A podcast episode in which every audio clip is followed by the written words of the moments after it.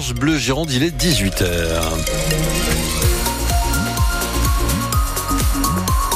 Et à 18h, ce sont les infos de Stéphanie Brossard. Bonsoir Stéphanie. Bonsoir Dominique Bourdeau, bonsoir à tous. Ça roule plutôt pas trop mal ce soir euh, en Gironde, Dominique. Oui, je vous signale un, obstacle qui est sur euh, la 62 à hauteur de Saint-Médard-d'Héran. Vous êtes en direction de Bordeaux, donc euh, soyez prudents.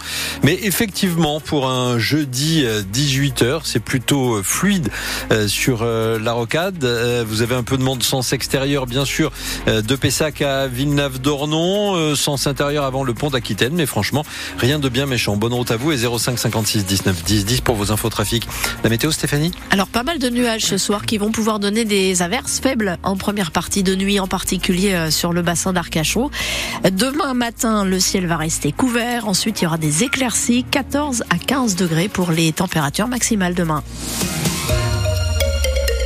Un moment suspendu, hors du temps pour des enfants malades aujourd'hui à Bordeaux. Oui, embarqué par Quentin Vlaminck, le skipper landais formé par la Louroquerolles au Verdon sur son bateau baptisé les Étoiles filantes, du nom de l'association qui aide des enfants victimes de cancer.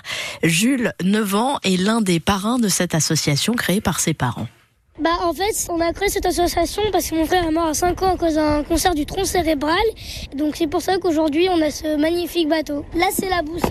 Là on va descendre dans la cale. Là c'est où il dort. Je pense que ça doit être un peu dur parce que déjà tu navigues en pleine mer, t'es au milieu de nulle part, t'es un peu coupé du monde, donc c'est un peu dur. C'est comme des super-héros parce qu'ils font des choses merveilleuses, ils font tout pour gagner et ils sont très très forts. Quentin, bonjour Est-ce que t'as déjà vu des baleines? Quentin, c'est donc Quentin Vlamin qui a remporté la dernière Transat Jacques Vabre dans sa catégorie. Il vise cette saison la solitaire du Figaro avec ce bateau au nom de l'association donc. Bah, L'idée c'était pas juste de porter les couleurs de l'assaut et pas en faire profiter. Voilà, là c'est vraiment top de partager euh, avec les enfants, euh, de leur faire découvrir un peu mon, métier, ma passion. Et puis euh, moi ça me permettra d'avoir quelques souvenirs quand je serai sur l'eau. Voilà, de me motiver encore plus quoi. Reportage France Bleu Gironde de Jules Brélaz à retrouver sur francebleu.fr.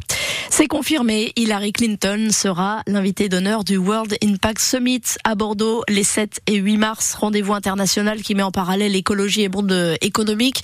L'ex-secrétaire d'État américaine, ancienne première dame et candidate démocrate à la présidence des États-Unis en 2016, a été choisie, explique l'organisation, en raison de son engagement historique en faveur de l'environnement. C'est aussi à lire sur francebleu.fr. La ville de Bordeaux, associée à quatre autres villes en France, va poursuivre l'État en justice en raison de son inaction sur l'hébergement d'urgence des sans-abri.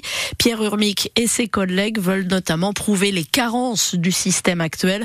Selon la Fondation Abbé Pierre, 5000 personnes sont privées de toit ou vivent dans un squat en Gironde. France Bleu Gironde, 18h03. La grève des contrôleurs à la SNCF démarre à 20h. Et elle sera euh, très suivie hein, alors que les vacances de l'Académie de Bordeaux démarrent euh, demain soir. Comptez moins d'un TGV sur deux ce week-end sur l'axe Bordeaux-Paris. 4 sur 10 en circulation demain dans les deux sens.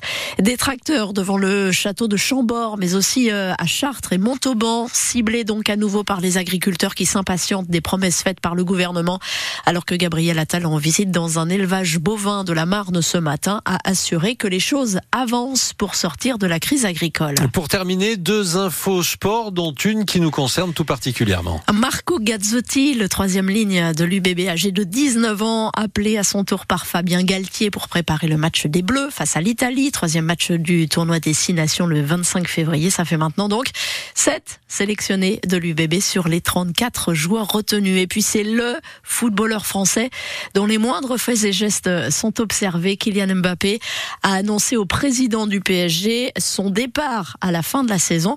Pas sûr que le timing soit idéal hein, au lendemain de la victoire du club parisien en huitième de finale de la Ligue des Champions hier face à la Real Sociedad.